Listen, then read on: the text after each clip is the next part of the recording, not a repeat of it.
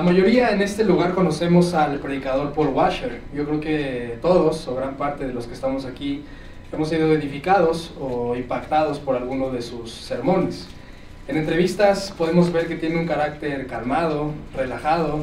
Sin embargo, siempre recordaré una ocasión en la que lo entrevistan y él menciona que si en algún viaje misionero él fuese con su esposa y a su esposa y le intentaran hacer algo, él respondería con su vida. Él daría su vida con tal de defender a su esposa. En un sentido similar, iglesia, nosotros estamos llamados a defender a la iglesia, porque la iglesia, de acuerdo a Efesios 5, dice que es la esposa de Cristo. Primera Timoteo 3:15 nos dice que la iglesia es la columna y el baluarte de la verdad. En la iglesia no puede haber engaño. Juan Calvino en alguna ocasión dijo, yo sería un cobarde si es atacada la verdad de Dios y yo permanezco en silencio. Esta mañana estaremos estudiando la carta de Judas y por favor quiero que noten la urgencia con la que Judas escribe esta carta. La verdad de Dios y la doctrina estaba siendo atacada y a Judas le interesaba y a nosotros también nos debería de interesar. El punto principal de este, de este sermón es que Dios quiere que veamos que estamos llamados a ser miembros ardientes de la fe en amor a Él y en amor a su evangelio. En primer lugar, o los puntos que vamos a ver en esta mañana es defensa ardiente, en segundo lugar, en defensa de la fe y en tercer lugar, defensa en amor. Así que comencemos, defensa ardiente, versículos del 1 al 4, todos en sus Biblias, si no traen Biblias están en las pantallas, dice así el versículo 1. Judas, siervo de Jesucristo y hermano de Jacobo, a los llamados, santificados en Dios Padre y guardados en Jesucristo esta es una carta, hermanos, entonces normalmente las cartas antiguas iniciaban con un remitente, un receptor y un saludo.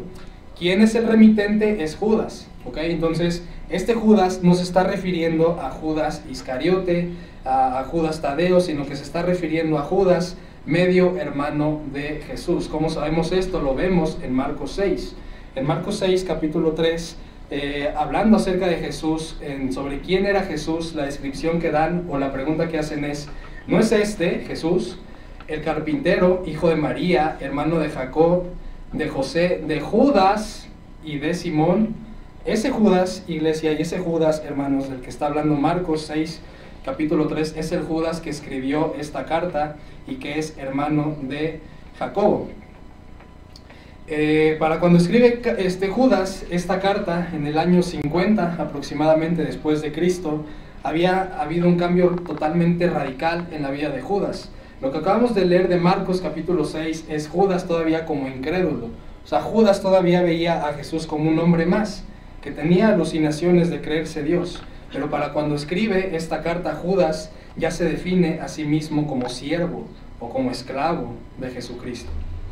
A diferencia de Pablo o de Pedro en, sus, en las cartas que vemos en el Nuevo Testamento, Judas no se llama así apóstol con su saludo inicial de la carta. ¿Por qué? Porque Judas no fue de los doce discípulos que caminaron con Jesús. Este Judas, del que, del que vamos a estar leyendo esta carta, no fue eh, discípulo de Jesús dentro de los doce. ¿Okay? Entonces, entendido eso, vemos que Judas se refiere a él como siervo de Jesucristo y eso no es más que Judas diciéndonos que él no va a hablar en su propia autoridad, sino que va a hablar en la autoridad de su Señor. ¿Y quién es su Señor? El Señor Jesucristo. En el Antiguo Testamento vemos este término de siervo de Dios, por ejemplo, en Moisés, en David, y aquí Judas no utiliza como tal el siervo de Dios, sino que utiliza siervo de Jesucristo. ¿Eso qué quiere decir? Que Judas quería dejar en claro que Jesús era Dios. Ese era un ataque muy común en los primeros años de la iglesia que decían Jesús no es Dios, no es Dios. Y aquí Judas quiere dejar eso claro cuando dice Judas, siervo de Jesucristo. Judas ya no menospreciaba a Jesús como un hombre más, como un hombre común, como un hombre con buenas enseñanzas, con buenas ideas, sino que ahora ya se define a sí mismo como su esclavo, como su siervo. ¿Qué cambió Judas? Judas creyó que Jesús era el rey prometido que salvaría al mundo de sus pecados, incluidos los suyos. ¿Qué tal tú esta mañana? ¿Crees que Jesús es tu Salvador y tu Señor o solamente ves a Jesús como un hombre más, un hombre bueno, que tiene buenas ideas, que tiene buenas doctrinas, pero que realmente no es Señor y no es el Salvador de tu vida. ¿Qué más sigue escribiendo Judas? Versículo 1 eh, dice hermano de Jacobo. ¿Para qué incluir el hermano de Jacobo? Bueno, Jacobo es Santiago, el que vemos que también escribió una carta en el Nuevo Testamento y Judas especifica esto para diferenciarse de los demás eh, Judas. ¿Por qué? Porque en ese tiempo el nombre de Judas era muy común. Es como si hoy en día dijésemos José, Juan, eh, Mateo, que son nombres muy, muy comunes en México. En ese tiempo Judas era un nombre muy común y por eso hace la especificación Judas para eh, que tuviesen claro quién era el, el, quien enviaba esa carta. Entonces, eh, de una vez dejado en claro, Judas esa parte comienza con la primer triada de su carta, ¿ok? La primer triada, o una triada, si no saben qué es una triada, es un grupo de tres elementos con un mismo vínculo, o sea, apuntan hacia la misma dirección. Entonces, anoten o subrayen en sus notas o en sus Biblias la primer triada de la carta de Judas, que va a ser un elemento que él va a usar constantemente, va a usar tres ejemplos, tres ejemplos, tres ejemplos que apuntan hacia la misma dirección. El primero es llamados, santificados y guardados. La palabra llamados significa escoger y elegir y ahí el llamar no es una invitación de Dios para seguirle, sino que es el llamado más bien se refiere a la elección que Dios ya hizo de salvar a quienes Él ya llamó. Es decir, Él ya eligió, Él ya salvó y a esos es a quienes llama. La siguiente palabra es santificados, que es el proceso en el cual nos encontramos todos, aquellos que hemos ido a Cristo en arrepentimiento y fe es eh, la posición en la que estamos entre la justificación y entre la glorificación, llamado la santificación. Dios no solo nos salva para no ir al infierno, sino que nos salva para santificarnos y restaurar su imagen en nosotros. Esa es la finalidad si hoy Cristo te ha salvado. Él quiere formar su imagen en ti y no solamente que no vayas al infierno. La siguiente palabra que usa dentro de esta triada de Judas, eh, de Judas es guardados. Y el ser guardados habla de la, de la protección que Dios nos brinda en medio de aflicciones, en medio de sufrimientos, en medio de la depresión, del miedo, de la ansiedad. Podemos ver que si estamos en Cristo esto puede pasar y Dios va a permanecer con nosotros, lo sintamos o no lo sintamos. De eso, de eso va el que Dios nos guarde en él. ¿Qué más sigue diciendo Judas? Versículo 2 en esta triada, otra vez. Misericordia, paz y amor os sean multiplicados. En esta segunda triada podemos notar algo peculiar que Judas no utiliza la palabra gracia. Normalmente en, las, en, todas las demás cartas, en las Paulinas, en las de Pedro, vemos esa, esa parte del saludo, gracia y paz. Aquí Judas no lo usa, sino que usa misericordia, paz y amor. Eh, eh, la palabra misericordia significa que no es recibir lo que merecemos, sino no recibir la paga de nuestro pecado, que es la muerte y la condenación eterna separados de Dios. Judas usa más bien la palabra paz. Y esta paz no es la paz que conocemos naturalmente, la que el mundo predica y que vemos en todos los sismos, comunismos, eh, feminismos, que es una paz sin Dios. La paz a la cual se refiere Judas y con la cual inicia su saludo es a la paz que tenemos cuando nosotros nos reconciliamos con Dios a través del Evangelio. Nosotros somos enemigos de Dios. Es lo que dice Romanos 5. Justificados pues por la fe tenemos paz, esa es, esa es a la paz que se refiere Judas, para con Dios por medio de nuestro Señor Jesucristo. Ok, y esa es la paz a la cual quiere que eh, Judas, que veamos de lo que escribe aquí en su carta. ¿Qué más sigue diciendo Judas? Usa la palabra amor.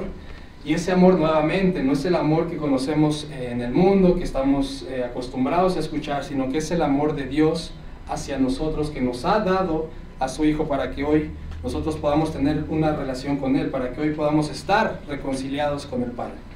Una vez establecido ese, ese saludo inicial de Judas, ahora sí Judas eh, nos va a decir en el versículo 3 por qué. ¿Cuál es la razón por la cual él escribe esta carta? Versículo 3.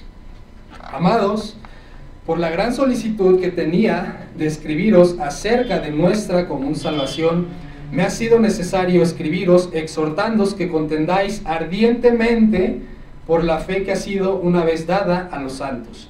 Y de la palabra ardientemente es que titulo el primer punto de este sermón. Judas ya deja atrás los saludos, gracia y paz, soy Jacobo, con su identidad, y ahora sí dice el propósito de la carta que es contraatacar a los, a los, a los falsos maestros y las falsas enseñanzas que ponían en peligro la fe bíblica. Y es así como quiero que en esta mañana leamos juntos las palabras que nos va a decir a continuación Judas. Él, el propósito que tiene es contraatacar a los falsos maestros y las falsas enseñanzas que ponían en peligro la fe bíblica.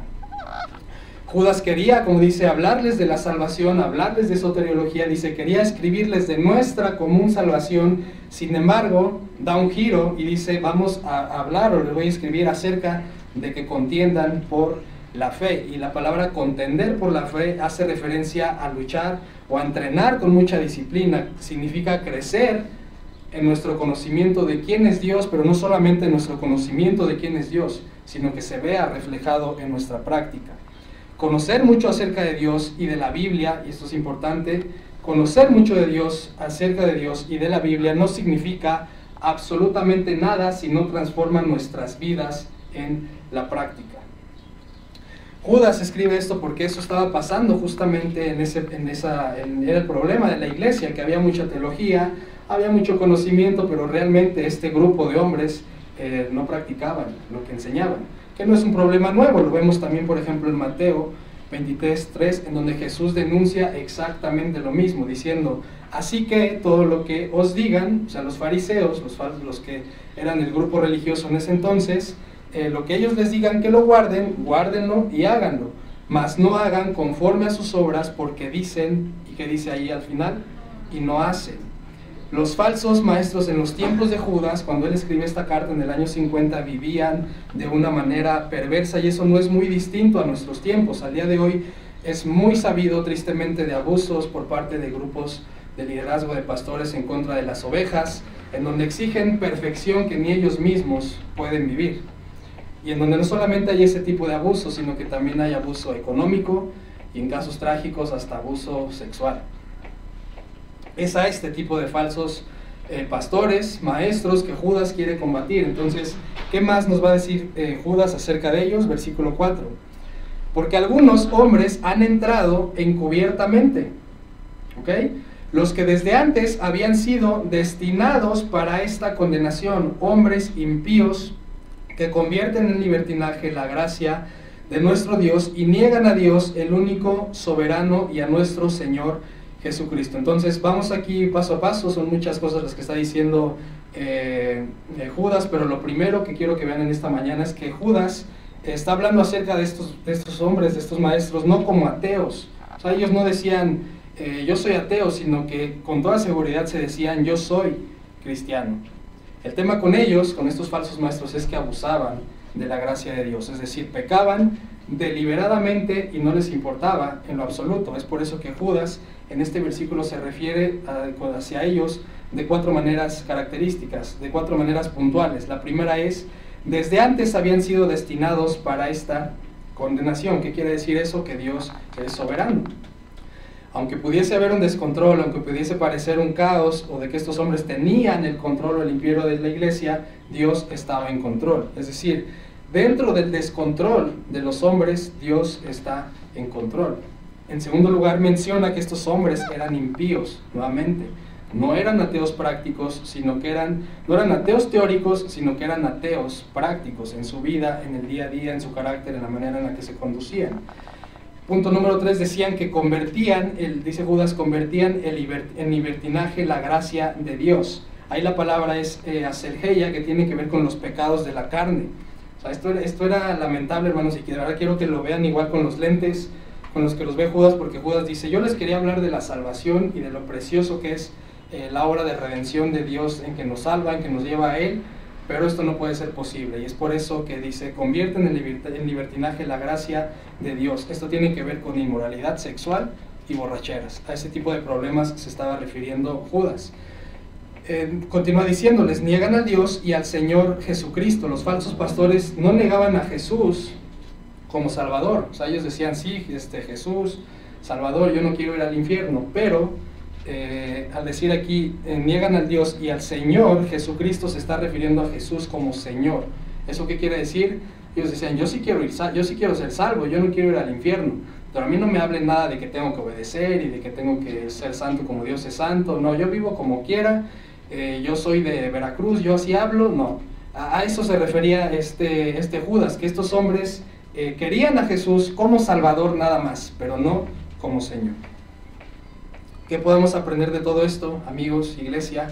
Si el mundo y aun los que se llaman cristianos pecan, no debemos fijar nuestros ojos en ellos, sino en Dios y en ser santos como Él es santo. Vivir en santidad, aun si el ejemplo no debe de ser así, pero si aún si permanecemos en una iglesia que no es, es un buen ejemplo de liderazgo, de santidad, nosotros debemos de poner nuestra vista en Jesús, en Dios, y ser santos como Él es santo, es lo que dice primera de Pedro 1, porque escrito está, sed santos, porque yo soy santo, sabiendo que fuisteis rescatados de vuestra manera de vivir. ¿Eso qué quiere decir? Que nosotros, iglesia, obedecemos a Dios, aun si el mundo, si Satanás y si el, y si el liderazgo contaminado no lo hace. Nuestra obediencia a Dios no está sujeta a si otros lo hacen o no lo hacen.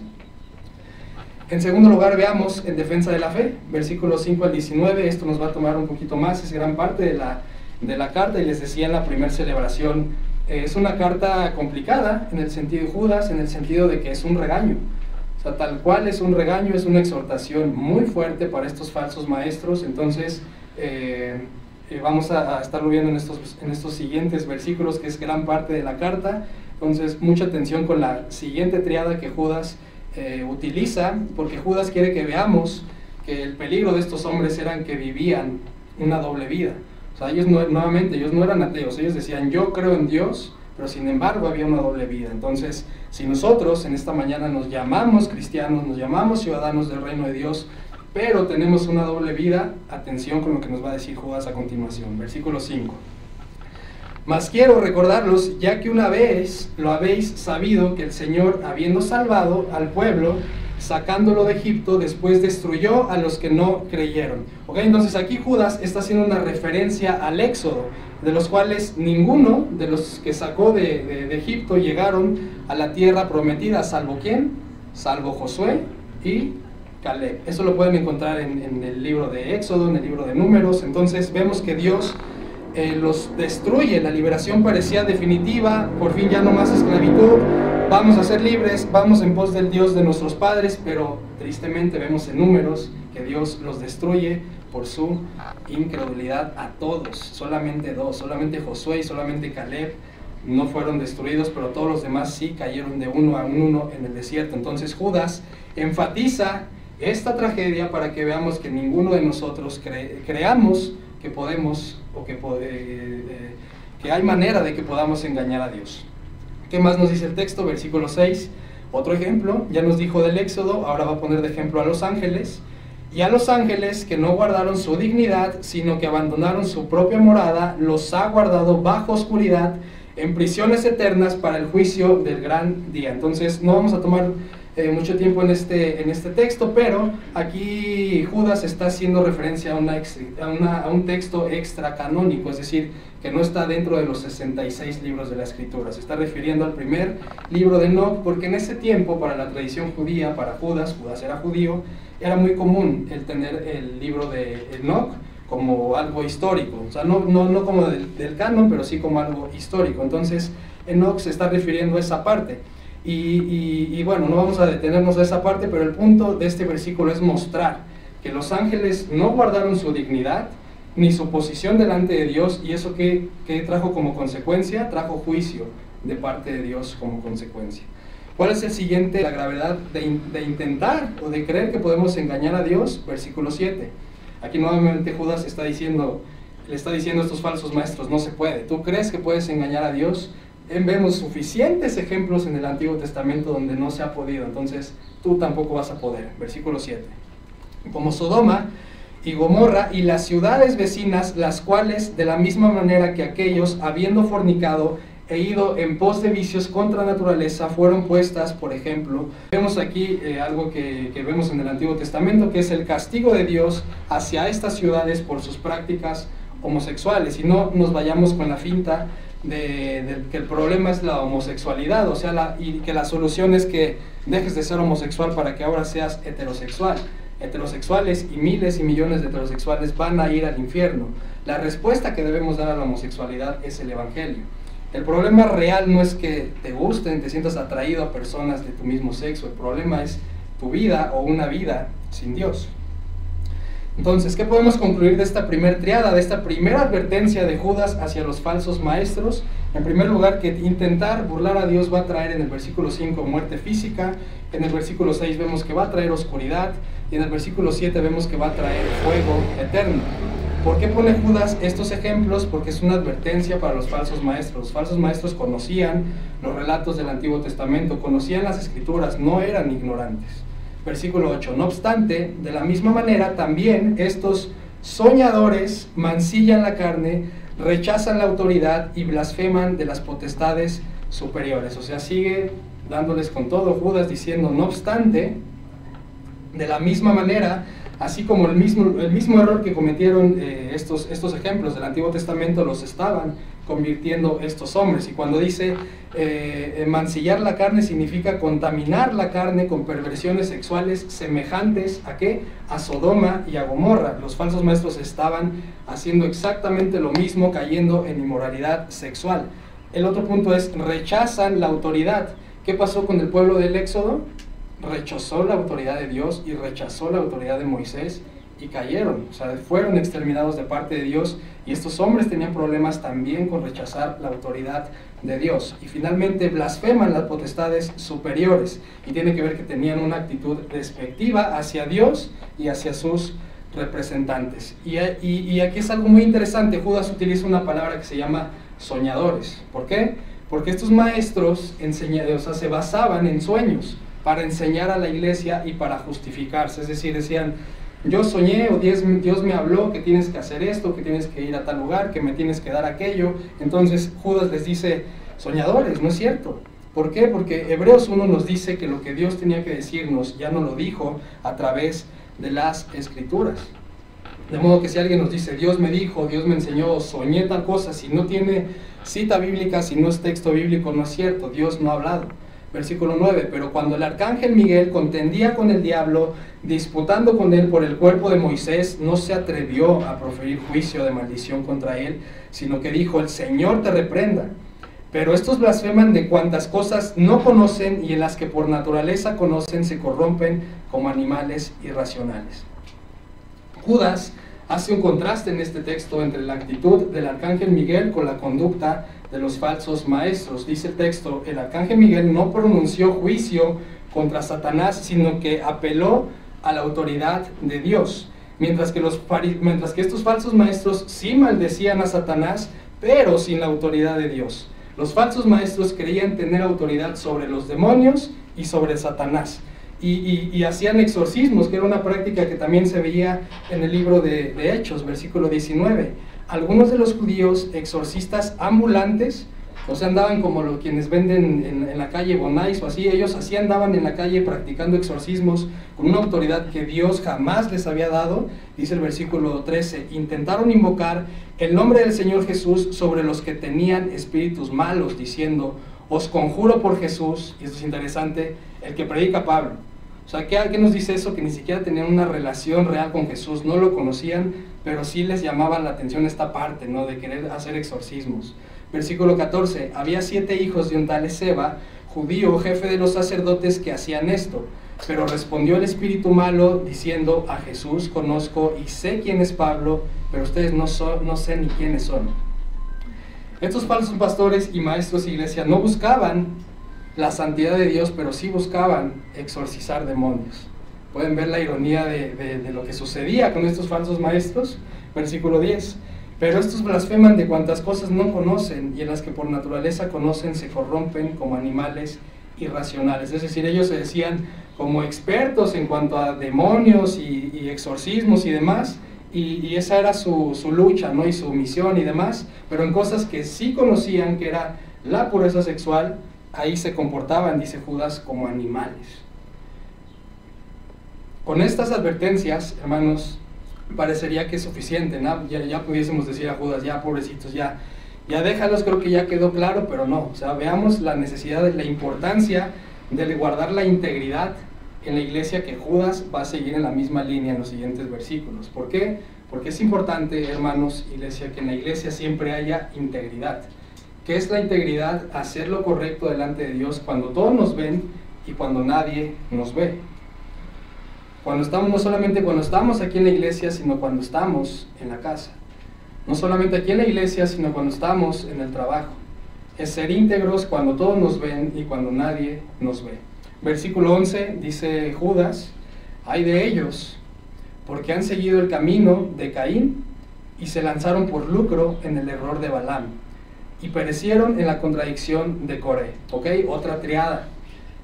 ¿Cuáles son los, la triada que vemos aquí? Caín, los compara con Caín, los compara con Balaam y los compara con Coré.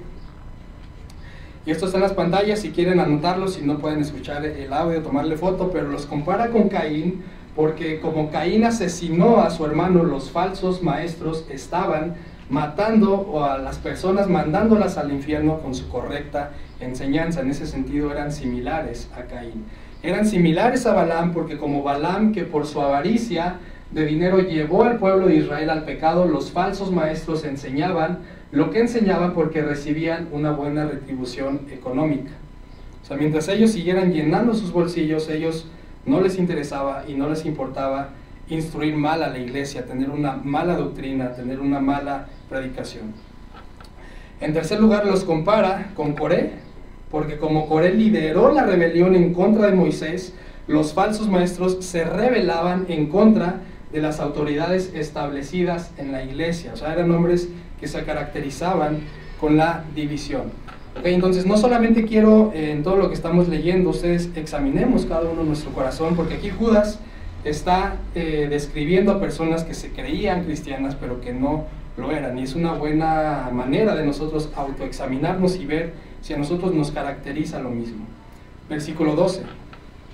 Estos, hablando de estos falsos maestros, son manchas en vuestros ágapes que comiendo impúdicamente con ustedes se apacientan a sí mismos. Son nubes sin agua llevadas de acá para allá por los vientos, árboles otoñales, sin fruto, dos veces muertos y desarraigados. Entonces, cuando dice manchas en vuestros ágapes, iglesia, quiere decir, eh, ahí se refiere en el primer siglo, en, la iglesia primitiva, la iglesia se reunía para celebrar juntos la cena del Señor, tener un tiempo de compañerismo, tomar la cena del Señor, tomar la celebración. Entonces, eh, ahí eh, estos hombres iban y manchaban sus reuniones en el sentido de que se comportaban de una manera inmoral, aún delante de la iglesia. Cuando dice que se apacientan a sí mismos, quiere decir que estos falsos pastores abandonaron su responsabilidad de cuidar a la iglesia y se empezaron a preocupar solamente por ellos mismos y por su bienestar.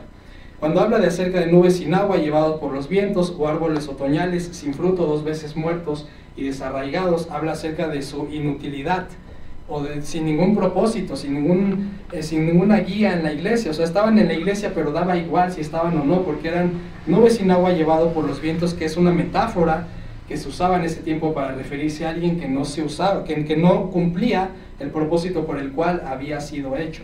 Árboles otoñales es lo mismo, dos veces muertos y desarraigados quiere decir que estos hombres estaban dos veces muertos porque sin Dios vamos a sufrir o, se sufren dos veces, dos veces, dos muertes espirituales, más bien una física y una espiritual. La primera muerte física sin Dios es la que vamos a tener naturalmente todos, y si permanecemos sin Dios, la segunda muerte es una vez de morir, morimos nuevamente espiritualmente para siempre, estar eternamente separados de Dios. Así es como los describe Judas, sin fruto, dos veces muertos y desarraigados.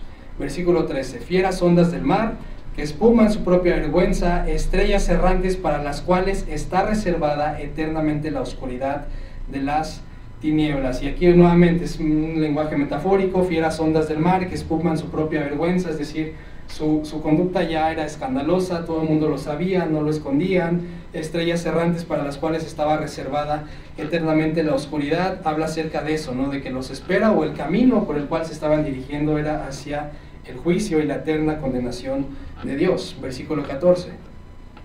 De estos también profetizó Enoch, séptimo desde Adán, diciendo, He aquí vino el Señor con sus santas decenas de millares. Aquí Judas está citando otra vez, nuevamente, esta referencia extra canónica, que es el primer libro de Enoch, versículo 1, eh, capítulo 1, versículo 9, que era muy popular en ese tiempo. ¿Dónde más eh, o a qué se está refiriendo aquí Judas cuando dice acerca de la profecía en donde el Señor va a venir con sus santas con sus santas decenas de millares, se está refiriendo a la parucía.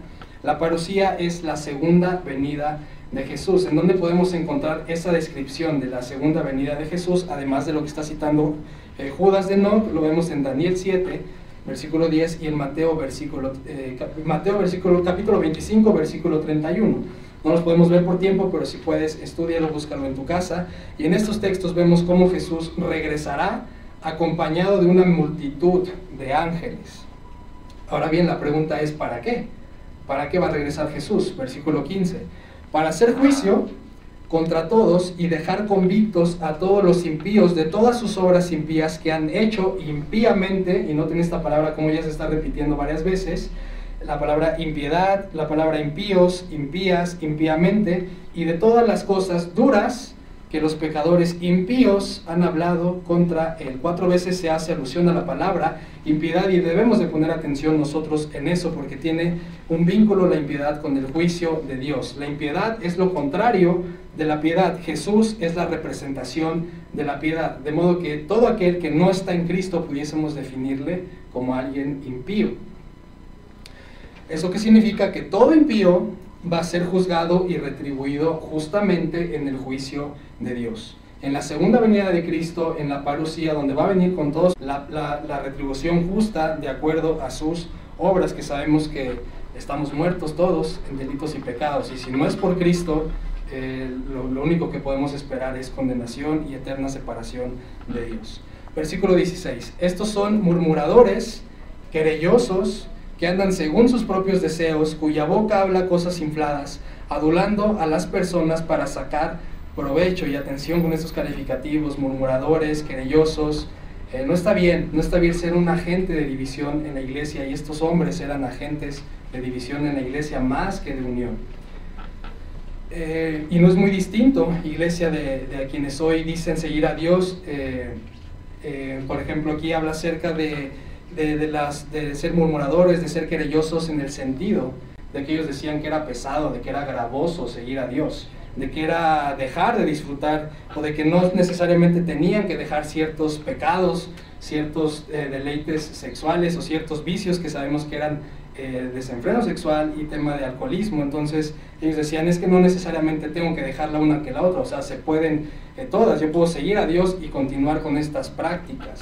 Entonces, esas quejas o esas querellas, como dice aquí, no es muy distinto de lo que sucede hoy en día, en donde escuchamos esa argumentación de que, de que seguir a Dios es dejar de disfrutar la vida.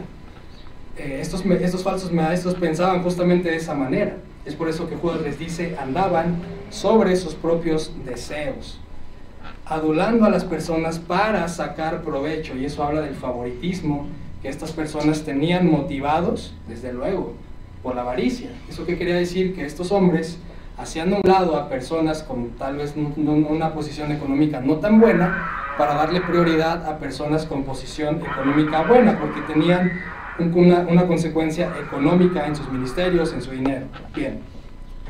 Vamos rápidamente, iglesia, a la parte final de la carta. Judas ya nos habló demasiado de los falsos maestros, de las advertencias de estos hombres para el juicio venidero. Ahora es tiempo en que Judas va a hablar a los cristianos fieles, aquellos que verdaderamente son hijos de Dios. Y este es el punto de defensa en amor. Nosotros como iglesia estamos llamados a guardar la unidad y a guardar la defensa de la fe, pero en amor. ¿Y cómo debemos responder como cristianos a las falsas enseñanzas? Anótenlo recordando la enseñanza apostólica de que vendrían falsos maestros, versículos 17 al 19. A nosotros no nos puede tomar por sorpresa de que haya falsos maestros o de que haya falsas enseñanzas y es por eso que no debemos de idealizar absolutamente a nadie. ¿Por qué? Porque en el momento en que, en que esta persona caiga o ese liderazgo caiga, nos vamos a desplomar diciendo es que era un gran hombre, una gran, fui edificado y aprendí muchísimo con él y cómo puede ser posible. Pues sí puede ser posible, de acuerdo a lo que nos dice Judas. Entonces, ¿Cómo guardar la defensa en amor? Recordando la enseñanza apostólica de que vendrían falsos maestros. Versículo 17. Pero vosotros, amados, tengan memoria de las palabras que antes fueron dichas por los apóstoles de nuestro Señor Jesucristo. O sea, Judas no era, no era un apóstol, Judas se está refiriendo a las enseñanzas de los apóstoles. Probablemente en el versículo 18 está citando la segunda carta de Pedro. Versículo 18, los que les decían, en el postrer tiempo habrá burladores que andarán según sus malvados deseos. Estos son los que causan divisiones, los sensuales que no tienen al espíritu. Judas es muy probable que esté citando segunda de Pedro 3, la enseñanza apostólica, donde dice, sabiendo primero esto, que en los postreros días vendrán burladores andando según sus propias concupiscencias. Ok, entonces, en las siguientes descripciones, eh, iglesia en las que hace Judas, debemos de hacernos la, la pregunta, y yo quiero invitarte a la reflexión si tú eres uno más, de acuerdo a estas descripciones que da, que da Judas. La primera es, los burladores. Los burladores son aquellos que se burlaban del regreso de Cristo en gloria, decían, no es cierto. O sea, Jesús es, imposible que vaya a regresar. Eh, eh, por eso se, les dice así, burladores. Ellos no creían en la segunda venida de Jesús ni, ni en Jesús en sí mismo. Andaban según sus malvados deseos. Aquí la pregunta es, ¿nosotros andamos también según nuestros propios deseos? Esto habla de que ellos estaban decididos a satisfacer sus deseos eh, carnales, sus deseos egoístas y dejando a un lado o dejando fuera de la ecuación a Dios. ¿Cómo más los describe? Los que causan divisiones. Y aquí debemos de preguntarnos nosotros, ¿a nosotros nos gusta dividir y lastimar? Finalmente dice Judas, no tienen al Espíritu. Los falsos maestros se jactaban de ser muy avanzados espiritualmente, pero su vida práctica no era así. Eran creyentes en lo teórico, pero ateos en lo práctico. ¿Cómo más podemos guardar la fe en amor? Número dos, no descuidando nuestro crecimiento espiritual. Versículo 20.